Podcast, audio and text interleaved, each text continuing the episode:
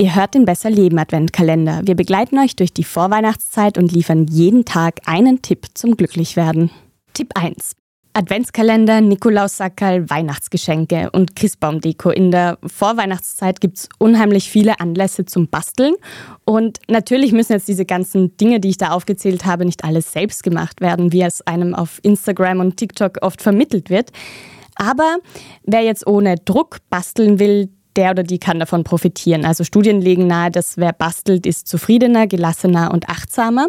Und was mir am meisten in Erinnerung geblieben ist von der Folge zum Basteln, ist eben, dass vor allem das Erlebnis und nicht das Ergebnis zählen sollte. Das heißt, wie geht man das jetzt am besten an, dass man da nicht so einen Druck hat, es nicht gleich perfekt machen wollen beim ersten Mal. Ich kenne das von mir, ich muss mich da auch ein bisschen an der Nase nehmen, weil Oft ist es einfach viel zu stressig und zu unrealistisch. Also am besten kleine Schritte. Man probiert mal Aktivitäten aus, die einen interessieren oder die einem vielleicht schon in der Kindheit Freude gemacht haben. Also ich weiß nicht, irgendwelche Sachen basteln.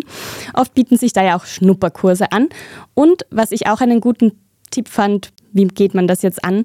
Man sollte auch irgendwie ehrlich zu sich selber sein und auch eingestehen, wenn der Töpferkurs jetzt doch nichts für einen ist oder eben auch ein Projekt aufgeben, wenn der anfangs noch so euphorisch gestrickte Schal einfach nur noch Monate in der Ecke liegt. Man könnte ihn ja verschenken. Genau. Wenn man fertig kriegt. Den halbfertigen ist nicht so nett. Ich würde das fast noch aussehen für Menschen mit zwei eher linken Händen wie mich. Es muss vielleicht nicht nur nicht perfekt sein, es reicht ja vielleicht auch, wenn es einfach am Ende strukturell integer ist und nicht zusammenfällt. Und Schönheit ist dann eh im Auge des Betrachters.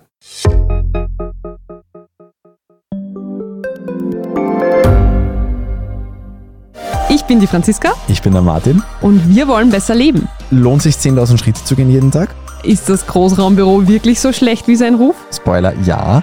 Bringt's was, Intervall zu fassen? Wir fragen die, die es wirklich wissen und probieren es auch gleich selber aus. Bei Besser Leben, jeden Donnerstag eine neue Folge.